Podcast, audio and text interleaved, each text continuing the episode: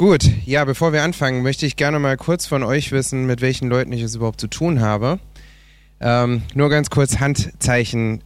Welche von euch sind denn hier, weil sie in Kinderstunden mitarbeiten? Okay, das ist eine gute Handzahl. Welche von euch sind, sind hier ein paar Pastoren dabei, die einfach allgemein Kinderarbeit Interesse haben? Ja. Dann ähm, Eltern. Noch einige dabei. Gut, schön. Schön, dass ihr da seid. Ähm, es soll, wenn wir uns die Arbeit mit Kindern anschauen, dann gibt es einen ganz bekannten Vers, der euch sicher auch schon mehrfach begegnet ist. Das ist. Soll ich das Mikro weglegen oder kommt das noch? Braucht ihr schon noch? Okay, gut, dann halte ich es fest. Und das ist Psalm 127, Vers 3 wo der Psalmist schreibt, siehe, ein Erbe vom Herrn sind Söhne, eine Belohnung, die Leibesfrucht. Nun, das schreibt der Psalm, dass Kinder ein Geschenk sind, dass es was Wunderbares ist, aber die Realität mit Kindern sieht nicht immer so rosig aus. Und das können die, die Kinder haben, die mit Kindern arbeiten, auch be bezeugen. Es ist nicht vor allzu langer Zeit, als ein Vater von zwei Söhnen zu mir sagte, ich glaube ja das, was die Bibel sagt, aber was ich erlebe mit meinen Jungs, das ist äh, alles andere als ein Segen. Das kann doch nicht der Fall sein. Vielleicht, wenn sie älter sind, vielleicht kann ich dann das, was der Psalmist sagt, auch selber äh, sagen. Das heißt, die Frage, die wir uns stellen müssen, ist, wie denken wir biblisch über Kinder? Was sind Kinder? Wie gehen wir mit ihnen um? Was ist unsere Aufgabe im Umgang mit Kindern? Denn wenn Eltern von ihrem Alltag mit Kindern sprechen, dann geht es mehr um schlaflose Nächte. Es geht darum, die Ordnung zu Hause irgendwie aufrechtzuerhalten. Es geht darum, dass man an den Rand seiner Kraft kommt. Und so werden auch die Segnungen mit Kindern wenig erfahren, besonders dann, wenn selbst Kleinkinder schon Rebellion an den Tag legen, die man nicht erwartet hätte.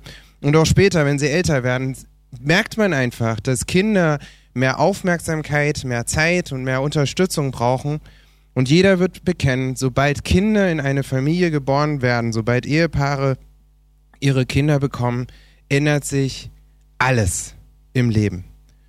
Und so sehr, dass manch einer auch vergisst, was eigentlich die Aufgabe ist, die wir mit Kindern haben. Und anstattdessen wünscht man sich nur noch Pausen, in denen man mal Luft holen kann und keine Verantwortung mehr trägt.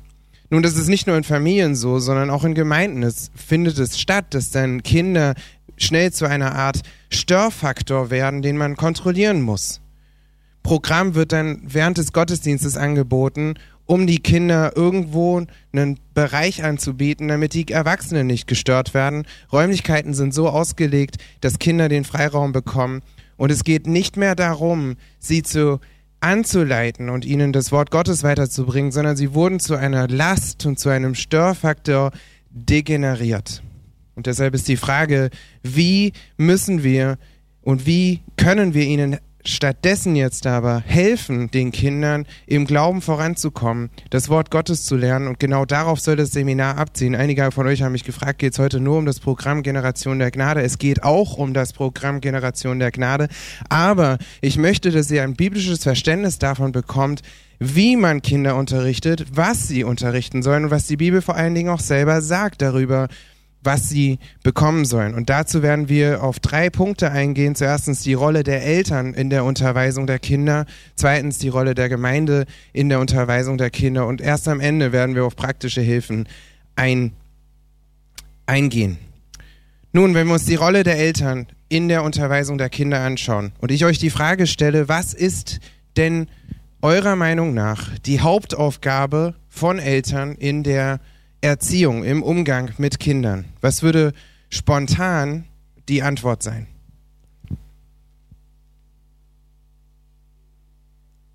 Ihr dürft antworten.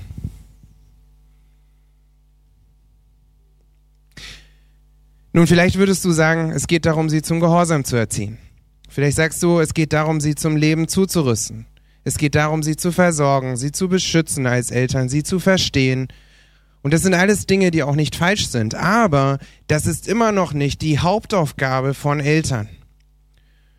Und jetzt, um noch einen Schritt weiter zu gehen, also quasi einen Schritt zurückzugehen und uns zu überlegen, wenn du als Christ dir überlegst, was ist als Christ ganz allgemein deine Hauptaufgabe, was würdest du dann sagen? Glauben vorleben, zum Beispiel, genau. Wir haben ein paar Bibelstellen, die so ganz typisch sind dafür, die uns helfen zu verstehen, was die Hauptaufgabe eines jeden Christen in jeder Situation überall in seinem Leben ist. Ein Beispiel ist Matthäus 28, Vers 8, 19 bis 20. Geht nun hin, macht alle Nationen zu Jüngern und tauft sie auf den Namen des Vaters und des Sohnes und des Heiligen Geistes und lehrt sie, alles zu bewahren, was ich euch geboten habe. Und siehe, ich bin bei euch alle Tage bis zur Vollendung des Zeitalters. Das ist ein Befehl, den Jesus zum Abschluss seines Dienstes auf der Erde den Jüngern gegeben hat, ein Befehl, der bis heute für alle Christen gilt. Petrus drückt das anders aus in 1. Petrus 2, Vers 9, wo er schreibt, ihr aber seid ein auserwähltes Geschlecht, ein königliches Priestertum, eine heilige Nation, ein Volk zum Besitztum, damit ihr die Tugenden dessen verkündigt, der euch aus der Finsternis zu seinem wunderbaren Licht berufen hat. Also wir sehen einfach nur, um das ganz grob anzureißen, dass als Christ hast du eine Aufgabe und zwar, wie ein Autor sagt, ein Botschafter Christi zu sein.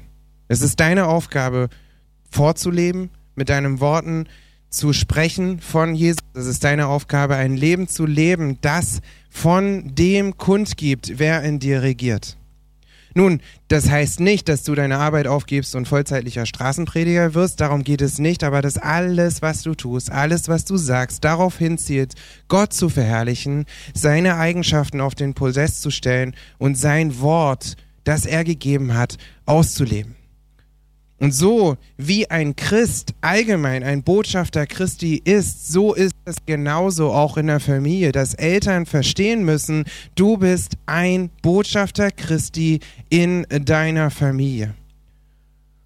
Und es gibt eine Stelle, wo wir das ganz konkret auch nochmal thematisiert finden, und das ist in Epheser 6, Vers 4, wo Paulus die konkrete Anweisung an Väter gibt, und diese Anweisung kommt, nachdem Paulus nochmal ganz gründlich erklärt hat, was Errettung eigentlich bedeutet. Er hat erklärt, dass Errettung eine fundamentale Veränderung des Lebens ist. Und er erklärt, dass es in der Natur, wie Errettung funktioniert, vergleichbar ist mit der Auferstehung, die Christus selbst durchgelebt hat dass etwas Totes lebendig wird. Und so ruft Paulus aus in Epheser 2, Vers 4, Gott aber, der reich ist an Barmherzigkeit, hat um seiner vielen Liebe willen, womit er uns geliebt hat, auch uns, die wir in den Vergehungen tot waren, mit dem Christus lebendig gemacht. Durch Gnade seid ihr errettet. Und so legt er einfach mal so diese Grundlage, die theologische Grundlage für die ephesische Gemeinde zu verstehen, das ist es, was passiert ist in eurer Errettung. Und dann später im Brief geht er ganz spezifisch auf die Leute ein und gibt ihnen Hinweise, wie sie in ihrem Leben jetzt im Licht dieser Errettung zu leben haben. Und Paulus spricht die Menschen dann ganz konkret an. Und er geht dann auf die gesellschaftlichen Strukturen ein, in denen Ephesus gelebt haben. Und er spricht von die Ehefrauen und Ehemänner an. Er spricht Kinder und Eltern an. Er spricht Sklaven und Herren an. Und mit diesen Kategorien deckt er dann die ganze Gemeinde ab. Und deshalb ist es auch nicht überraschend, dass er da in diesem Kontext, in diesem Zusammenhang eben auch Eltern und Kinder anspricht. Und dann sehen wir das in Epheser 6, Abvers 4, wie Paulus jetzt die Familie anspricht. Und dort lesen wir, ihr Kinder, gehorcht euren Eltern im Herrn, denn das ist recht. Ehre deinen Vater und deine Mutter, das ist das erste Gebot mit Verheißung, damit es dir wohl geht und du lange lebst auf der Erde. Und ihr Väter, reißt eure Kinder nicht zum Zorn, sondern zieht sie auf in der Zucht und Ermahnung des Herrn. Das sind ganz, ganz einfache Hausregeln, die Paulus hier gibt. Kinder gehorcht und Väter zieht sie auf in der Zucht und Ermahnung des Herrn. Nun, wenn Paulus den Vätern hier sagt, sie sollen die Kinder aufziehen, das Wort, das er hier für aufziehen verwendet, ist das gleiche, wie wir es auch in Epheser 5, Vers 29 finden. Also wenn ihr eure Bibeln aufhabt, könnt ihr direkt zurückblättern, Epheser 5, 29, wo Paulus schreibt, denn niemand hat jemals sein eigenes Fleisch gehasst, sondern er nährt und pflegt es, wie auch der Christus die Gemeinde. Dieses Wort, was hier mit nähren übersetzt wird, ist genau das gleiche, wie es in Epheser 6, Vers 4 mit aufziehen übersetzt wird. Das heißt also, was hier zutage kommt, wenn Paulus davon spricht, dass Väter ihre Kinder aufziehen sollen, dann ist es eine Zärtlichkeit, die hier zutage kommt. Was deutlich macht, dass die ganze Unterrichtung der Kinder in einem Geist der Sanftmut und Liebe geschieht. Dazu gehört dann aber auch Zucht und Ermahnung. Und damit sind zwei Wörter gemeint, mit denen Paulus hier zum einen trainieren, disziplinieren und auch aktives Erziehen meint und zum anderen den verbalen Aspekt der Erziehung betont, nämlich zu korrigieren, zurechtzuweisen, zu unterweisen. Nun, das sind die Prinzipien, die Paulus hier diesen Vätern an die Hand gibt. Zieht sie auf in der Zucht und Ermahnung des Herrn. Doch die Frage ist, wie soll das dann geschehen? Gehen Eltern jetzt einfach von ihrem Instinkt aus, einfach von dem, wie sie selber erzogen worden sind? Und die Antwort ist nein. Ihre Erziehung soll, wenn wir Epheser 6, Vers 4 nochmal angucken, ganz am Ende endet es mit, es soll im Herrn geschehen. Das heißt, die Erziehung, die Väter, Eltern anbringen, soll getrieben sein von der Offenbarung, die Gott selbst gibt. Sie soll getrieben sein von der Liebe, die Jesus selbst gezeigt hat. Sie soll getrieben sein von einer Geduld, die wir von Jesus kennen. Es soll immer in einer Art erfolgen, die niemand anderen als den Herrn selbst, Jesus Christus, in das Zentrum stellt. Und wie macht man das am besten? Und wo fängt man an, wenn man darauf abzielt, den Herrn aufs Zentrum zu stellen? Indem man ihnen Gott vor Augen malt, wie er sich selbst offenbart hat. Eltern müssen lernen, dass es für sie in der Erziehung nur ein Werkzeug gibt, das ausreichend ist, um Kindererziehung erfolgreich zu tun. Und von diesem einen Werkzeug lesen wir in 2. Timotheus. Und in 2. Timotheus ist es bezeichnend, dass Paulus hier an einen Mann schreibt, dessen Glauben schon auf dessen Glauben ihm schon von seiner Großmutter und von seiner Mutter geteilt wurde. In 2. Timotheus 1, Vers 5 schreibt Paulus an ihn, denn ich erinnere mich des ungeheuchelten Glaubens in dir, der zuerst in deiner Großmutter Lois und deiner Mutter Eunike wohnte. Ich bin aber überzeugt auch in dir. Und es ist dieses Erbe genau, das Paulus hier antönt und dann später im, im Brief, im 2. Timotheus 3, Vers 14, diesen Timotheus, diesen jungen Timotheus ermutigt und sagt, du aber bleibe in dem, was du gelernt hast und wovon du überzeugt bist, da du weißt, von wem du gelernt hast und weil du von Kind auf die heiligen Schriften kennst, die Kraft haben, dich weise zu machen zur Rettung durch den Glauben, der in Christus Jesus ist. So, und das ist jetzt mal bezeichnend, wenn ihr euch darüber Gedanken macht, dass Timotheus jetzt nicht, ein, nicht mehr einfach nur ein normaler Gemeindesmitglied ist, sondern dass er hier ein Leiter der Gemeinde ist. Und Paulus hat ihn zurückgelassen, um die Gemeinde weiter zu unterrichten, sie zu stärken. Und er gibt ihm ein einziges Instrument in die Hand ein einziges Instrument. Und dieses einzige Instrument ist genau das gleiche, das er schon von seiner Großmutter und seiner Mutter kennengelernt hat. Und das ist genau das gleiche, an dem Paulus ihn jetzt hier erinnert und ihm deshalb nun die bekannten Worte schreibt in 2. Timotheus 3, Vers 16, dass dieses Wort, das deine Großmutter und deine Mutter dir schon vermittelt haben, das ist alle Schrift, die von Gott eingegeben und nützlich zur Lehre, zur Überführung, zur Zurechtweisung, zur Unterweisung in der Gerechtigkeit ist, damit der Mensch Gottes richtig ist für jeden gute Werk ausgerüstet. Nichts anderes. Und das ist so bezeichnend und das müssen Eltern verstehen. Es gibt nichts anderes, was ihr braucht, als das Wort Gottes, um die Kinder richtig zu erziehen. Eltern, und eure Verantwortung ist es hauptsächlich, dass die Kinder dieses Wort Gottes verstehen und dass ihr ihnen dieses Wort Gottes nahe bringt. Und ihr müsst es euch zu eurer Hauptpriorität machen dass die Kinder das Wort Gottes kennenlernen und es lieben. Und J.C. Ryle hat es ganz gut auf den Punkt gebracht, wenn er schreibt, aber wenn du deine Kinder liebst, lass die schlichte Bibel das Ein und alles für die Belehrung ihrer Seelen sein. Alle anderen Bücher müssen zurücktreten und sich mit dem zweiten Platz gegnügen. Sei nicht zu sehr darum bemüht, dass sie ihren Katechismus beherrschen, sondern darum, dass sie in ihrer Bibel bewandert sind. Glaube mir, das ist die Erziehung, die Gott ehrt.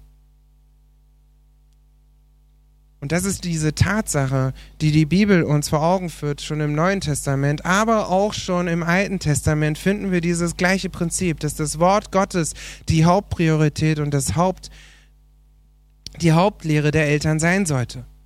Wenn ihr 5. Mose 6 anschaut, das ist ein Kapitel, das für die Juden sehr, sehr bekannt ist. Die letzten Worte vieler Juden, die sterben, sind diese Worte aus 5. Mose 6, Schma Israel, höre Israel. In 5. Mose 6, Vers 4 lesen wir in unserer deutschen Bibel, Höre Israel, der Herr ist unser Gott, der Herr allein. Und du sollst den Herrn, deinen Gott, lieben mit deinem ganzen Herzen und mit deiner ganzen Seele und mit deiner ganzen Kraft. Und diese Worte, die ich dir heute gebiete, sollen in deinem Herzen sein. Und du sollst sie deinen Kindern einschärfen und du sollst davon reden, wenn du in deinem Haus sitzt und wenn du auf dem Weg gehst und wenn du dich hinlegst und wenn du aufstehst. Also Gott fordert hier die Israeliten auf, dass das Wort Gottes, das sie kennen, das Gott ihnen selbst gegeben hat, ihren ganzen Alltag bestimmt. Dass es in ihren Herzen lebt, dass sie es tragen, dass sie sich ständig daran erinnern, darüber nachdenken, aber es nicht dabei belassen, sondern es dann auch ihren Kindern einschärfen und jede mögliche alltägliche Situation im Leben benutzen, um ihnen davon zu erzählen. Und so sehen wir wieder, dass selbst in 5. Mose 6 die Hauptpriorität der Eltern nicht Gehorsam, sondern es ist, das Wort Gottes an die Kinder zu bringen. Und der Herr etabliert dort schon ein Muster, das sich durch die Heilsgeschichte bis heute durchzieht. In Josua 4,21 spricht Josua zu dem Volk und er sagte zu den Söhnen Israels, wenn eure Söhne künftig ihre Väter fragen werden, was bedeuten diese Steine? Dann sollt ihr es euren Söhnen so erklären.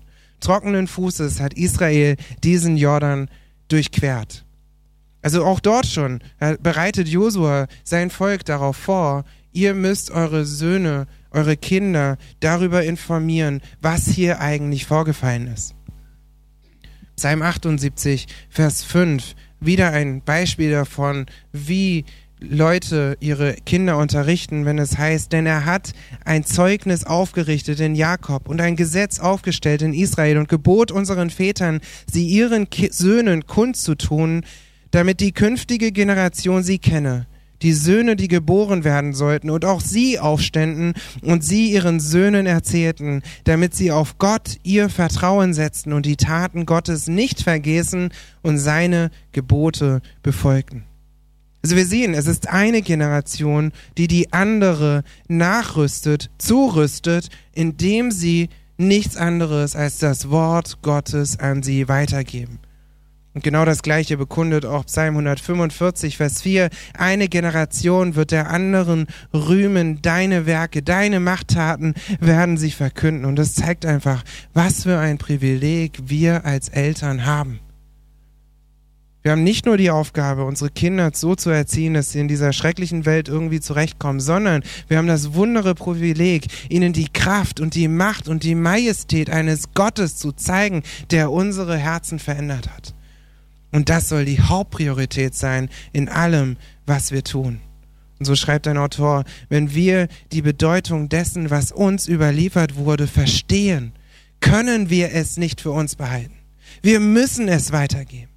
Christliche Eltern werden den Herrn bitten wollen, durch uns zu wirken, damit diese neue Generation seine herrlichen Taten, seine Macht und die Wunder, die er getan hat, sehen kann und damit auch sie seinen herrlichen Namen preisen. Das ist unsere Aufgabe. Und wenn ihr noch weitere Beispiele wollt aus der Bibel, dann schaut euch das Buch der Sprüche an, wo wir Vers um Vers um Vers finden. Und ich werde jetzt nicht alle lesen, ich habe die aber vorne in Absprüche 1, Vers 8, Vers 9 immer wieder, wo deutlich wird, dass der Vater und auch die Mutter sich darum bemüht haben, dass der Sohn die Reden Gottes versteht und sie anwendet. Eltern haben einen Einfluss auf Kinder, den niemand ersetzen kann. Und wir wissen, Eltern können Kinder nicht retten, das ist nicht unsere Verantwortung, aber sie können und sollen ihnen das Wort Gottes erklären. Kinder können, Eltern können auch für ihre Kinder beten und Eltern können ihren Kindern den Glauben vorleben und so einen Eindruck hinterlassen, der bleibend ist. Wir sehen auch in Hiob ein Beispiel von einem Mann, der sich, der stark bewegt war um das Wohlergehen seiner Kinder im geistlichen Sinne. Und Hiob 1, Vers 5 beschreibt das, wie Hiob jedes Mal, wenn seine Kinder wieder gefeiert haben, hingegangen ist und geopfert hat vor Gott. Er sandte hin und er heiligte sie. Früh am Morgen stand er auf und opferte Brandopfer nach ihrer aller Zahl, denn Hiob sagte sich, vielleicht haben meine Söhne gesündigt und ihrem Herzen Gott geflucht. Und so machte es Hiob all die Tage nach den Gastmälern. Wir sehen dieses Anliegen, seine Kinder zu, für zu dem Herrn zu bringen und zu bitten, dass er sie doch reinigt von der Sünde. Und so sehen wir das nicht nur in der Bibel, wie dieses Prinzip sich entfaltet, sondern auch in der Kirchengeschichte von Männern, die Gott sehr stark gebraucht hat, von denen wir sehen, dass selbst Eltern auch dort ihnen früh das Wort Gottes mitgeteilt haben und insbrünstig für sie gebetet haben. Um nur ein paar Beispiele zu nennen. Augustinus, der im vierten Jahrhundert gelebt hatte, von ihm wird berichtet, dass er seinen frühen überlieferten Glauben, der er durch seine Mutter empfangen hat, den hat er schnell verlassen und hat sich einer Sekte zugewandt. Und seine Mutter, Monika hieß sie, die war so besorgt, dass sie zu einem Bischof ging und erhofft hat, dass dieser Bischof diesen Sohn doch von dem Besseren überzeugen könnte. Und jetzt lesen wir von ihm, der Bischof weigerte sich und erklärte, dass nur das Gebet, nicht aber Argumente Monikas Sohn vor den Manichäern, das war diese Sekte, in der Augustinus war, retten könnten. Als Monika den Bischof weinend um Hilfe anflehte, erwiderte er, Geh, es kann nicht sein, dass der Sohn solcher Tränen zugrunde geht. Was für ein Beispiel von Glauben. An anderer Stelle schreibt der Autor, Monika ist ein herausragendes Beispiel für eine christliche Frau, deren Glaube dazu beitrug, ihren berühmteren Sohn zu einem der geistlichen Giganten der frühen Kirche zu formen. Augustinus Vater war nicht gläubig, aber seine Mutter hat alles getan, was sie konnte, um ihren Sohn zu prägen. Und sie hatte den Eindruck, sie hat ihn verloren. Aber sie hat nicht aufgegeben, sie hat gebetet und gefleht. Und der Herr hat ihn in besonderer Weise gerettet, wovon er schreibt in den Bekenntnissen und er ihn gebraucht in seinem Dienst. Ein anderes Beispiel ist Spurgeon, der schreibt, wie seine Mutter unter Tränen betete und sagte, Herr, du weißt, wenn diese Gebete durch Charles Bekehrung nicht erhört werden, werden genau diese Gebete am Tag des Gerichts gegen ihn Zeugnis ablegen. Und seine Reaktion darauf war, der Gedanke, dass die Gebete meiner Mutter am Tag des Gerichts als Zeugnis gegen mich dienen würden, versetzte mich in Angst und Schrecken. Und wir wissen auch bei Spurgeon, wie reichlich der Herr ihn gebraucht hat, so dass sein Einfluss bis heute anhält. Ein anderes Beispiel ist John Patton, ein Missionar, der unter den Kannibalen im 19. Jahrhundert wirkte und der beschreibt von der Hingabe seines Vaters sehr im Detail und der Autor seiner Biografie, der zieht den Schluss, selbst Jahre später, als er als alter Mann schrieb, konnte Patton seine jugendliche Sehnsucht, Jesus nachzufolgen und die Sünde zu hassen, nicht vergessen denn das war es, was sein Vater sich wünschte. All das habe ich euch gezeigt, um einfach nochmal aufzuzeigen, wie wichtig es ist und wie entscheidend es ist, was wir für einen Eindruck als Eltern in den Herzen der Kinder hinterlassen können. Und die Frage, die du dir als Eltern, als Vater, als Mutter stellen musst, ist, was ist dir wichtig für das Leben deiner Kinder? Für was betest du für deine Kinder? Für was eiferst du für deine Kinder? Betest du um Ruhe? Betest du um Gehorsam? Bist du zu sehr darauf konzentriert, dass sie richtiges Essen bekommen, dass sie richtig sauber gehalten werden, dass sie auch schön gehorsam sind? Oder hast du verstanden, dass deine Hauptverantwortung es ist, ihnen Gottes Wort nahezubringen?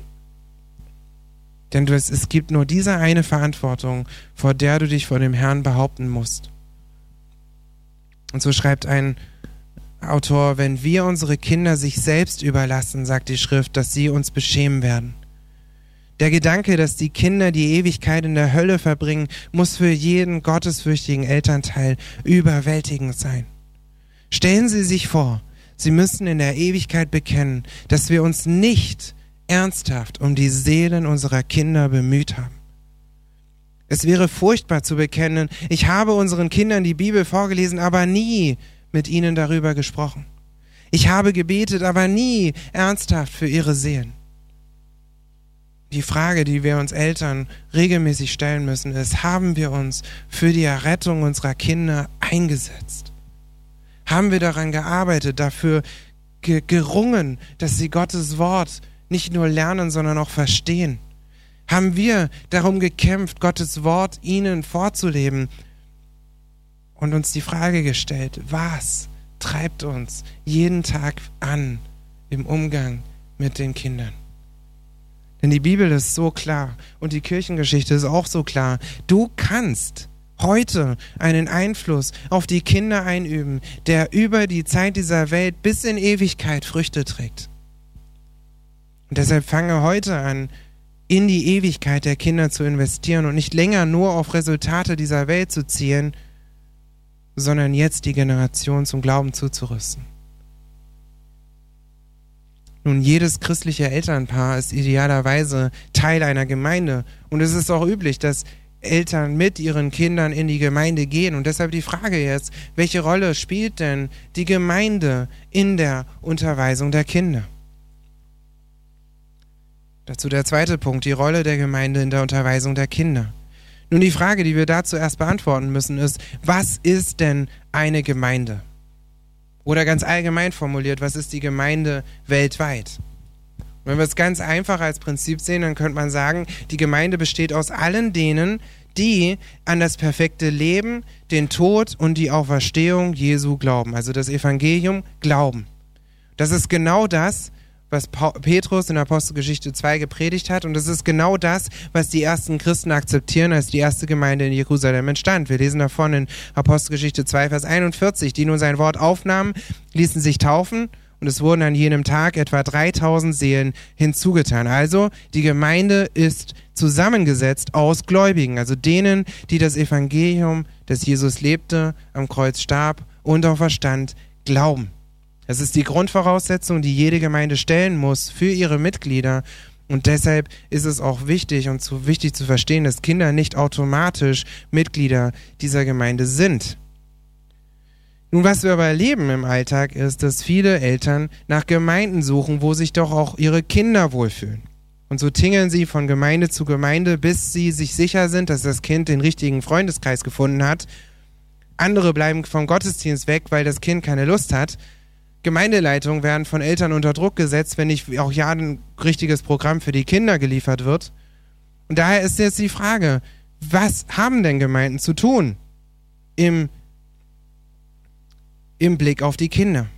Und wie wir es vorhin gesagt haben, Gemeinde ist zusammengesetzt aus Gläubigen. Und wie Epheser 4, Vers 11 bis 13 beschreibt, und die Dynamik der Gemeinde beschreibt. Dort heißt es, und er hat die einen als Apostel gegeben, die andere als Propheten, andere als Evangelisten, andere als Hirten und Lehrer zur Ausrüstung der Heiligung, Heiligen für das Werk des Dienstes, für die Erbauung des Leibes Christi, bis wir alle hingelangen zur Einheit des Glaubens und der Erkenntnis des Sohnes Gottes, zur vollen Männesreife, zum Maß der vollen Reife der Fülle Christi. Also die Ämter, die Gott gegeben hat, die Gaben, die Gott in die Gemeinde gegeben hat, die Gemeinde selbst ist dazu da, dass die Gläubigen zum Wachstum gebracht werden. Und Paulus erklärt später dann auch den Korinthern, dass die Gaben, die der Geist ihnen gegeben hat, nicht zum Selbstzweck, sondern dazu dienen, dass die Gemeinde erbaut wird. In 1. Korinther 14, Vers 12. So auch ihr, da ihr nach geistlichen Gaben eifert, so strebt danach, dass ihr überreich seid zur Erbauung der Gemeinde. Und noch ein anderer Beweis, dass wir viele aneinanderstellen in den Briefen haben, die daran erinnern, dass, der Gemeinde, dass die Gemeinde als ein Leib funktioniert und uns deutlich macht, wie Christen einander dienen können. Das heißt also, die Lehre, die in der Gemeinde geliefert wird, ist primär an Gläubige gerichtet. Und die Liebe, die in der Gemeinde praktiziert wird, ist primär an andere Gläubige gerichtet. Und Veranstaltungen in der Gemeinde sind primär dazu da, um andere Gläubige aufzubauen und zu ermutigen und zu und zur Reife zu bringen. Und so ist es ein Organismus, der dann dazu dient, Gott die Ehre zu geben und sich dabei zu erbauen. Jetzt ist wieder die Frage, welche Rolle spielen dann die Kinder in diesem Organismus? Nun, Eltern sind, haben wir gesagt, sind Teil der Gemeinde, sie kommen zu den Veranstaltungen, sie verbringen Zeit mit den Gläubigen in der Gemeinde. Aber, was jetzt ganz wichtig zu verstehen ist, ist, dass die Gemeinde niemals den Einfluss auf die Kinder ausüben kann, den Eltern auf ihre Kinder haben. Die Gemeinde wird niemals ein Ersatz sein für den Einfluss, den Eltern auf ihre Kinder haben, so schreibt Donald Whitney, der in seinem Buch, ihre Familie in einer Christus verherrlichenden, das Evangelium in den Mittelpunkt stellenden und die Bibel lehrenden Ortsgemeinde zu haben, ist für die christliche Erziehung von entscheidender Bedeutung. Aber es ist nicht genug, um ihrer Familie alles zu vermitteln, was sie ihr über Gott und ihren Glauben beibringen wollen. Außerdem ist es unwahrscheinlich, dass der Besuch der Gemeinde ein- oder zweimal pro Woche ihre Kinder so sehr von der Größe und Herrlichkeit Gottes beeindruckt, dass sie ihm nachfolgen wollen, sobald sie ihr Haus verlassen. Also, die Gemeinde kann die Aufgabe der Eltern nicht übernehmen. Um noch, äh, David Tripp schreibt dazu, deine Gemeinde wurde nicht geschaffen, um dich zu ersetzen, sondern um dich für dieses wichtige Arbeit unter, zu unterstützen und auszurüsten. Man könnte argumentieren, dass der Hauptgrund, warum Gott Eltern in das Leben der Kinder stellt, der ist, dass sie ihn kennenlernen. Das Wichtigste, was ein Kind lernen kann, ist die Existenz, der Charakter und der Plan Gottes. Und wenn du diese Tatsache erkennst, wird sie die Art und Weise verändern, wie du jede andere Tatsache in deinem Leben verstehst und interpretierst. Also hier ist der wichtige Schlüssel, den Gemeinden und den Eltern verstehen müssen. Die Gemeinde kann die Arbeit und soll auch nicht die Arbeit der Eltern übernehmen. Aber die Verantwortung der Gemeinde ist es, den Eltern zu helfen, diese Verantwortung richtig zu übernehmen und richtig durchzuführen. Und deshalb ist es wichtig, dass Gemeinden verstehen, dass Väter und Mütter in der Gemeinde geholfen werden muss, den Auftrag aus Epheser 6, Vers 4 auszuführen. Und Gemeinden haben die Aufgabe, die Eltern zu unterstützen. Sie haben die Aufgabe, es zu, sie zu ermahnen. Älteste und Pastoren haben besonders die Aufgabe, es auch vorzuleben. Indem sie darüber predigen, indem sie darüber lehren, indem sie es zeigen und indem sie auch richtiges Material an die Hand geben. Du kannst es aber auch machen, indem du eine Kinderstunde kreierst, indem du der Gemeinde hilfst, den Missionsbefehl aus Matthäus 28 umzusetzen. Und damit kommen wir nämlich zum nächsten, denn vielleicht hast du dich jetzt schon gefragt, was mache ich denn mit den Kindern? Sollen die etwa zu Hause bleiben, weil die Gemeinde nur für Christen und die Eltern gedacht ist? Nein, bloß nicht. Habe ich nicht gesagt und wollte ich auch nicht sagen.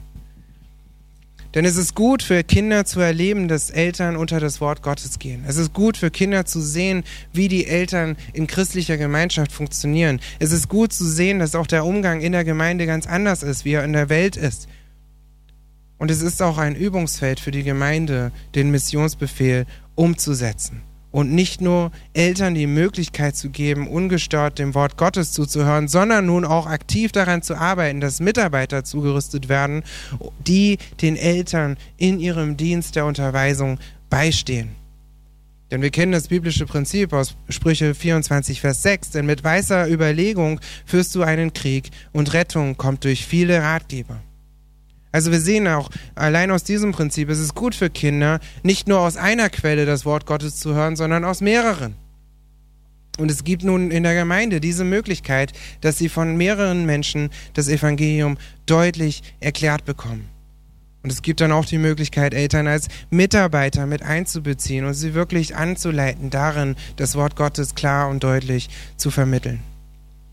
Soweit der ganze Abriss zu dem, wie die Bibel uns das beschreibt, dass die Unterweisung der Kinder primär die Aufgabe der Eltern ist und die Gemeinde ihnen helfen kann, aber nicht die Aufgabe übernehmen kann.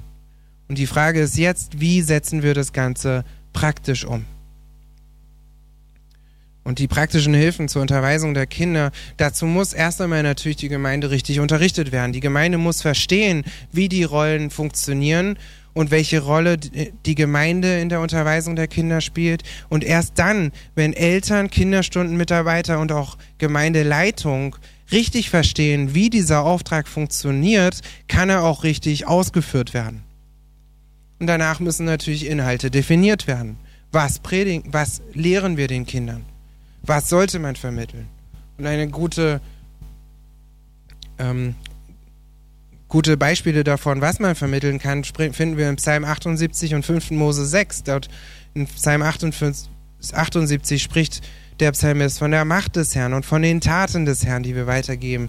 5. Mose 6 spricht von den Worten des Herrn, von der Rettung des Herrn. All das sind Dinge, die man vermitteln kann und die kann man am besten vermitteln, indem man systematisch durch die Bibel mit den Kindern arbeitet. Denn wie ich es vorher gesagt habe, die Bibel ist das einzige Instrument für Eltern, das sie in der Kindererziehung haben, um Kinder erfolgreich zu erziehen. Und so ist es auch die in der Gemeinde das einzige Instrument. Und genau das ist der Punkt, wo jetzt Generation der Gnade ins Spiel kommt. Das Material, ich habe hier die Leseproben dabei, die dürft ihr euch gerne nachher mitnehmen, die sind kostenfrei. Das Material ist nämlich genauso gestaltet, dass es Kinder innerhalb von drei Jahren durch die ganze Bibel geführt werden. In ihrer Kinderstunde. Sonntag für Sonntag. Es gibt dazu verschiedene ähm, Bücher, verschiedene Ansätze, wie ihr das machen könnt. Zuerst einmal gibt es das Mitarbeiterbuch, das sind die blauen Bücher hier ganz links und ihr seht, das sind jeweils in, in drei Jahrespaketen. Also das heißt, mit jedem, wenn ihr alle drei Jahre durchgeht mit den Kindern, kommt ihr einmal durch die Bibel und könnt dann wieder von vorne anfangen.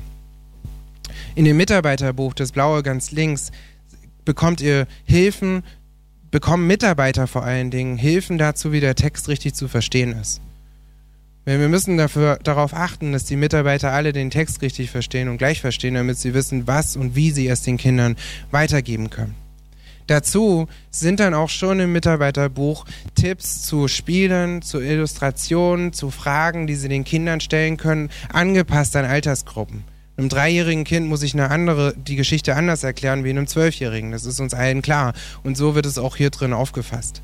Dazu gibt es dann in den anderen Büchern, die ihr seht, sind Malbücher, Illustrationsbücher, Bastelbücher und vor allen Dingen, und das ist jetzt interessant und entscheidend, das rote ein Familienandachtsbuch, wo die Gemeinden jetzt die Möglichkeit haben, die Eltern ganz von Beginn an mit in die Verantwortung zu nehmen und zu sagen, ich, wir werden dafür sorgen, dass wir mit euren Kindern durch die Bibel gehen, aber ich möchte, Vater, Mutter, dass du zu Hause mit deinen Kindern weitermachst und deine Verantwortung wahrnimmst. Und dazu ist das äh, Familienandachtsbuch sehr hilfreich.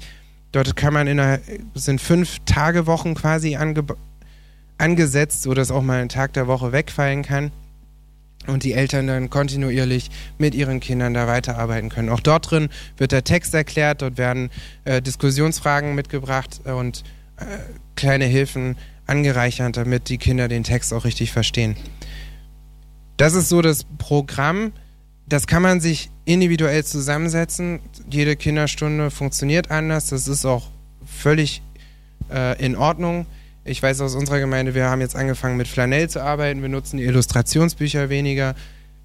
Kann man sich machen, wie, wie, wie das passt. Ähm, wichtig ist einfach, und dass die Mitarbeiterbücher sind einfach dafür hilfreich, eine Basis zu schaffen und zu, dafür zu sorgen, dass die, die Materie gegeben ist und alle Kinder das Gleiche lernen. Also, wenn ihr Interesse habt, nehmt euch die Konzepte mit, schaut es euch an. Ihr seht auch die Webseiten da drauf. In der Webseite gibt es verschiedene Pakete, die ihr bestellen könnt. Oder ich habe oben am Stand auch noch Beispiele liegen, könnt ihr dann auch gerne nochmal reinschauen.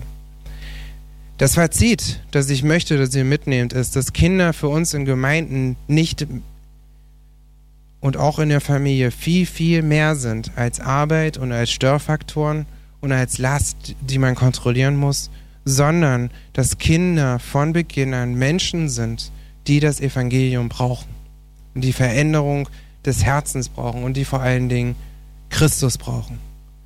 Und deshalb müssen wir darin arbeiten, dass es uns allen am wichtigsten wird, dass sie dieses Evangelium, diese einzig rettende Botschaft, die wir so schätzen und lieben, verstehen und dass sie damit und hoffentlich zum Glauben kommen.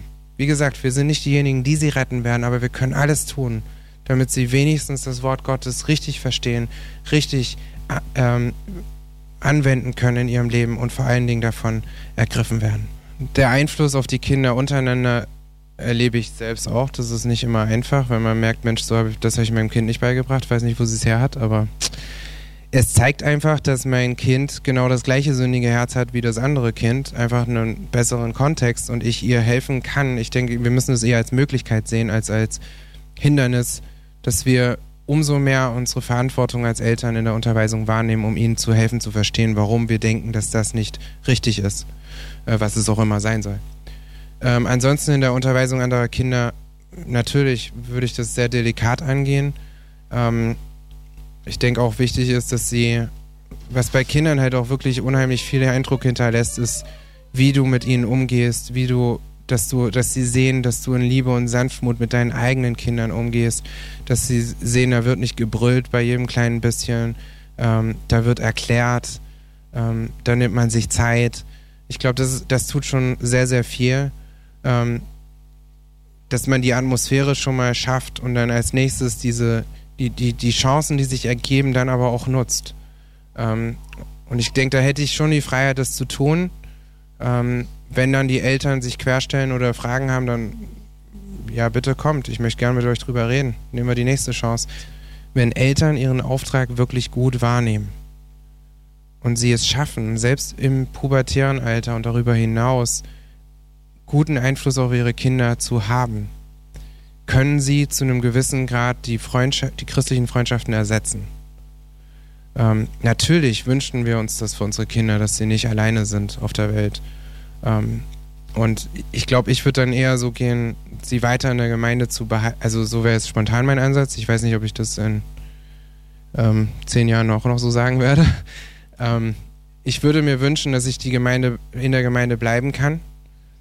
Und natürlich mit meinen Kindern in, in sie versuche sie zu involvieren und auch äh, Draht zu entwickeln zu den Erwachsenen. Ähm, und dann gibt es natürlich auch übergemeindliche Sachen wie, wie Gemeindefreizeiten oder so, was mir selber als Kind, weil ich halt war in so einer Situation, wo ich als Kind alleine war, unheimlich geholfen hat, weil sich viele Freunde dadurch, äh, Freundschaften dadurch ergeben haben. Aber nichtsdestotrotz war mir ein Glaube so stark verankert darin, was meine Eltern mir beigebracht hatten. Und das halt eben, wenn ihr euch Sprüche anguckt, das ist, nimm meine Reden an, nimm meine Reden an und konzentrier dich darauf, nimm das an, lerne das. Äh, das ist das, was am meisten prägen kann und prägen soll. Ich denke, zum einen müssen wir eben verstehen, und das ist das, glaube ich, wo wir eine wichtige Realität, die wir begreifen müssen, ist, dass unser Kind eben genauso verloren ist wie die anderen, wie ich es vorhin auch schon erwähnt habe. Und deshalb diese Einflüsse, die sie prägen werden, auch mit ihrem eigenen Herzen übereinstimmen. Ähm, und deshalb ist es, ist es wichtig, ähm, ich glaube, das ist erstens mal wichtig als Realität zu begreifen, dass man das richtig angeht, dass unsere Kinder das Evangelium brauchen. Und in jeder Tatsache, wo sie anfangen, sich dieser Welt zu beugen oder, oder Gefallen an dieser Welt zu zeigen, dass man ihnen aber auch zeigen kann, wie die Konsequenzen sind und warum das nicht gut ist und dass sie eben ein neues Herz brauchen, sozusagen. Ähm, so machen wir das mit unserer Tochter immer wieder, wo wir gemerkt haben, wenn sie äh, sie ist jetzt an dem Punkt, wo sie versteht, sie, sie ist nicht gläubig und sie braucht ein neues Herz. Das sagt sie uns dann auch selber, wenn ihr was passiert. Und das sind dann die interessanten Gespräche, die dadurch aufkommen. Und das nächste, was ich halt sage, sagen würde, ist, du kannst, natürlich kannst du nicht alles abfangen, was im Kindergarten passiert, weil du selber nicht dabei bist, aber weiter ein intensives Leben mit deinen Kindern zu führen und die Zeit zu nutzen, die du hast. Und es tun sich manchmal Möglichkeiten auf und da kommt mir 5. Mose 6 auch in den Sinn, wo ähm, Gott den Israeliten sagt, wenn ihr aufsteht, wenn ihr liegt, wo ihr auch immer seid, nutzt die Gelegenheiten, die euch auftun, um mit den Kindern über das Evangelium zu sprechen. Und nur als ein Beispiel, bei uns wurde im Keller eingebrochen und ich gehe mit unserer Tochter runter. Sie ist drei, also ist ein junges Mädchen. Ähm, ich gehe mit ihr runter, unwissend, was passiert war und sehe, dass die Tür offen ist. Das war aufgebrochen. Und sie war schockiert. Was ist denn hier passiert? Dein Fahrrad ist weg. Was ist denn los? Ähm, und das hat sie richtig aufgewühlt, dass jemand unsere, in unser Haus einbrechen würde und was stehlen würde. Ähm, und der Herr hat es so geschenkt, dass wir uns die Zeit nehmen konnten und mit ihr in Ruhe drüber reden konnten. Und dann, das sind dann die wichtigen Momente, wo du anbauen kannst und sagen kannst, denk mal an Zachäus zum Beispiel. Der war ein Dieb. Und guck mal, was Jesus mit ihm gemacht hat. Und das war, das sind so so wichtige Momente, die du, die du auffangen kannst, was halt für dich dann wichtig ist, wirklich weiter wichtig ist, im Wort Gottes zu bleiben, dir das vor Augen zu führen ähm, und auch gerade diese Geschichten zu nutzen, die die Bibel uns gibt, ähm, um, um, um Anknüpfungspunkte in ihrem Leben zu finden, wo sie dann eben wie immer wieder verstehen, ich bin selber so ein verlorener Sünder, der das Evangelium braucht.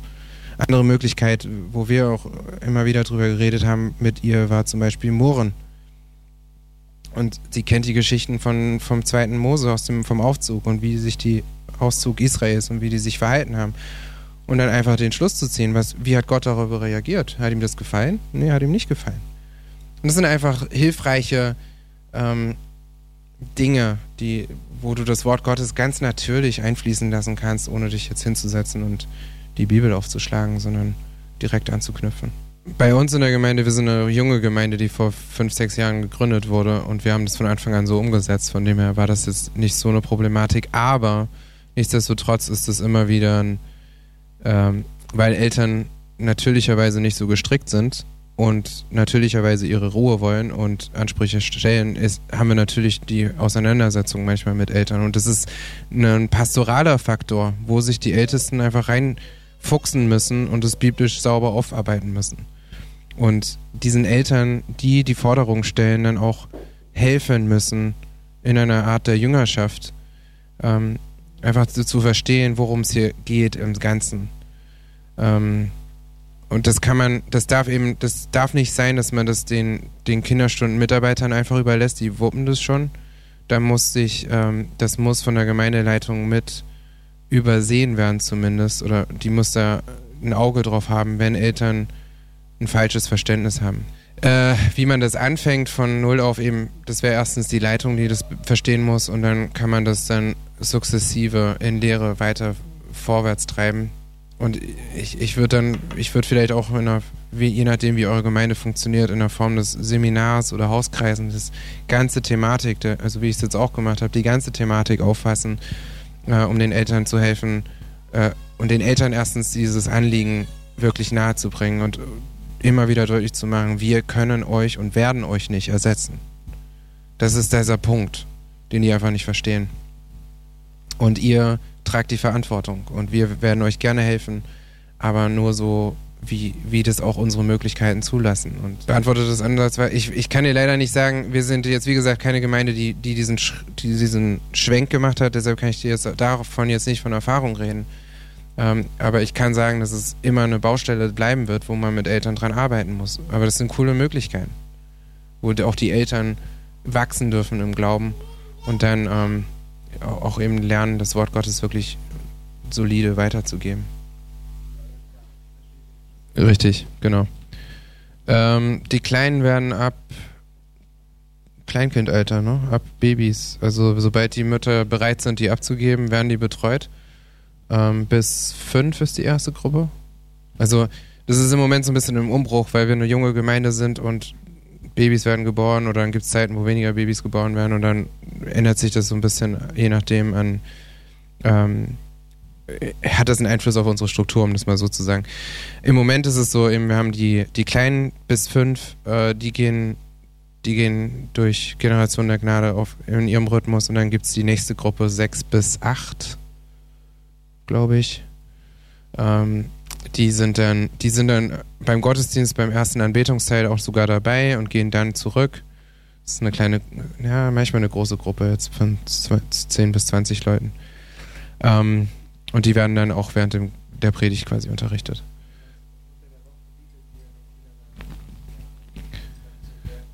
Es gibt, es gibt eine, eine Jungschar, die jetzt anfängt, die aber im Moment noch auf sehr informeller Basis funktioniert, weil in dem, in der Altersgruppe haben wir sehr wenige Kinder und da wurde es, ähm, wir sind, also unsere spezielle Situation ist die, dass unsere Familien sehr weit ausgestreut sind. Also wir sind ja in Berlin, die Gemeinde ist in der Mitte und du kannst uns alle rundherum in Berlin finden und das sind ähm, zwei Stunden Fahrtweg, je nachdem, wenn du, wenn du, wenn du Pech hast. Von dementsprechend ist es logistisch ein bisschen schwierig, die Kinder unter der Woche regelmäßig zusammenzukriegen. Und im Moment ähm, machen wir das mehr auf informeller Basis. Genau, Hauskreise, die wir machen, da kommen die Kinder mit.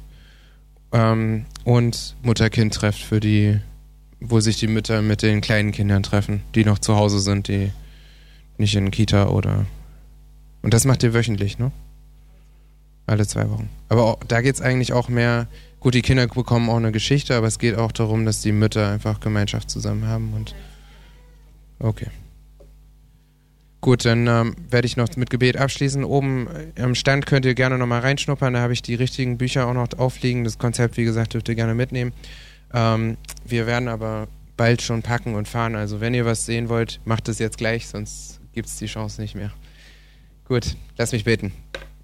Vater im Himmel, wir danken dir dafür, dass wir dich kennen dürfen als einen großen, mächtigen und gnädigen Gott, der uns sein Wort gegeben hat, in dem du uns alles gegeben hast, was wir brauchen, um ein Leben zu führen, das dir würdig ist, in dem du uns aber auch alles gibst, was wir brauchen, um unsere Kinder adäquat zu erziehen und ihnen dein Wort in die Hand zu geben und ihnen vor allen Dingen alles zu vermitteln, was sie brauchen, um errettet zu werden und ähm, ja, Erfolg zu haben in ihrem Leben, Herr. Und Du siehst, wie die Nöte sind in den einzelnen Gemeinden, du siehst, wie die Nöte sind in den einzelnen Familien und ich bitte dich darum, dass jetzt auch dieses Seminar einfach dazu beiträgt, dass ähm, Eltern und Mitarbeiter und auch ganze Gemeinden erweckt werden, wirklich biblisch diese Sache anzugehen ähm, und dass wir erleben dürfen, wie Kinder nicht von Gemeinden abgeschreckt werden oder von der Bibel abgeschreckt werden oder von ja von Familien, die eigentlich gläubig sind, äh, abgeschreckt werden, weil das Wort nicht richtig ausgelebt wurde. Herr, ich bitte dich darum, dass du uns Gnade schenkst, treu zu sein in diesem Gebiet